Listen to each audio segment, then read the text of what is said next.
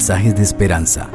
Reflexión diaria en el plan Reavivados por su palabra con el pastor Álvaro Rodríguez. Saludo cordial queridos amigos. Es un gozo poder saludarles cuando nos acercamos al final de este precioso libro, el primero de las crónicas. El capítulo 28 es el texto de reflexión en el que vamos a meditar, leeremos y escucharemos la voz de nuestro Señor. Vamos a elevar una oración al Padre. Nuestro querido Dios, gracias te damos por la vida. Estamos listos, Señor, para hacer la lectura de tu palabra. Gracias porque has revelado tu voluntad a través del texto bíblico. Acompáñanos, Señor, y bendícenos ahora que vamos a hacer esta preciosa lectura.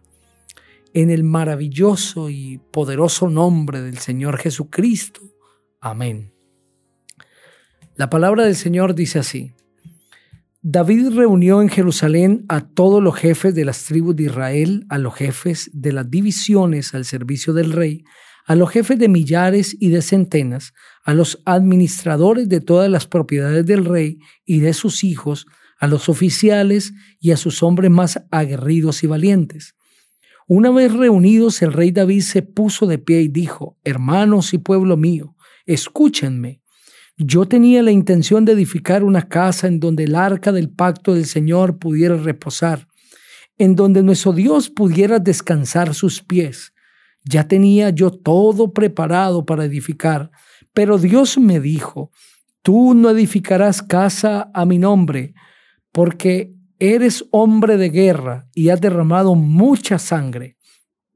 Sin embargo, el Señor, el Dios de Israel, e Israel, me eligió de entre toda la casa de mi padre para que fuera yo rey de Israel para siempre.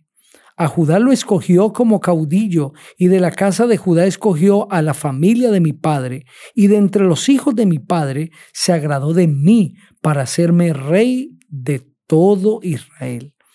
El Señor me ha dado muchos hijos, y entre ellos eligió a mi hijo Salomón, para que se siente en el trono del reino del Señor y gobierne a Israel. El Señor me ha dicho, tu hijo Salomón edificará mi casa y mis atrios. Yo lo he escogido para que sea mi hijo, y yo seré para él su padre. Yo confirmaré su reino para siempre, siempre y cuando él se esfuerce por practicar mis mandamientos y decretos como lo hace ahora. Así que ahora, teniendo como testigo a todo Israel, la congregación del Señor y hablando en presencia de nuestro Dios, procuren cumplir todos los preceptos del Señor su Dios, para que posean esta buena tierra y se la dejen a sus hijos después de ustedes como herencia perpetua.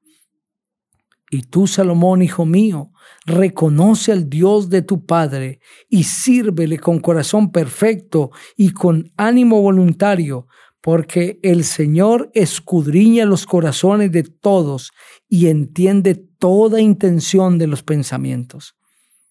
Si tú lo buscas, lo hallarás, pero si lo dejas, Él te desechará para siempre. Date cuenta ahora de que el Señor te ha elegido para que edifiques casa para el santuario. Esfuérzate y hazla. Luego David entregó a su hijo Salomón el plano del el pórtico del templo y de sus casas y tesorerías, aposentos y salas, y de la casa del propiciatorio. También le entregó el plano de todo lo que pensaba hacer para los atrios de la casa del Señor, para todas las salas en derredor, para las tesorerías de la casa de Dios y para las tesorerías de los objetos santificados, lo mismo que para los grupos de los sacerdotes y de los levitas, para toda la obra del ministerio de la casa del Señor y para todos los utensilios del ministerio de la casa del Señor pesó el oro para los objetos de oro, para todos los utensilios de cada servicio, y pesó también la plata para todos los objetos de plata, para todos los utensilios de cada servicio. Pesó el oro para los candeleros de oro y para sus lámparas. Y pesó también el oro para cada candelero y sus lámparas. Y pesó la plata para los candeleros de plata y sus lámparas, según el servicio de cada candelero. También pesó el oro para cada una de las mesas de la proposición, lo mismo que la plata para las mesas de plata, y oro puro para los garfios, los lebrillos, las copas y las tazas de oro. Pesó el oro para cada taza de oro y la plata para cada una de las tazas de plata. Además, pesó oro puro para el altar del incienso y para el carro de los querubines de oro, que con sus alas extendidas cubrían el arca del pacto del Señor. Pues dijo David, todo esto me fue diseñado por la mano del Señor. Él me dio a conocer cada detalle del diseño. Además, David le dijo a su hijo Salomón, anímate y esfuérzate. Pon manos a la obra y no temas ni desmayes. El Señor mi Dios estará contigo no te dejará ni te desamparará hasta que acabes toda la obra para el servicio de la casa del Señor.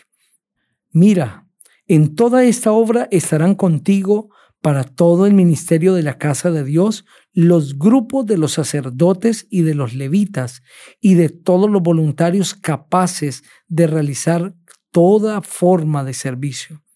Además, los jefes y todo el pueblo están dispuestos a ejecutar tus órdenes. Amén. Qué hermoso legado el que David le entrega a su hijo Salomón. Qué hermoso capítulo es este que estamos leyendo.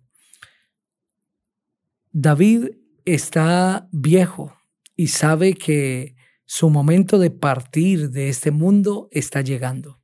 También conoce su familia y sabe que entre sus hijos hay quienes se quieren arrebatar el trono y se lo pelean y lo codician.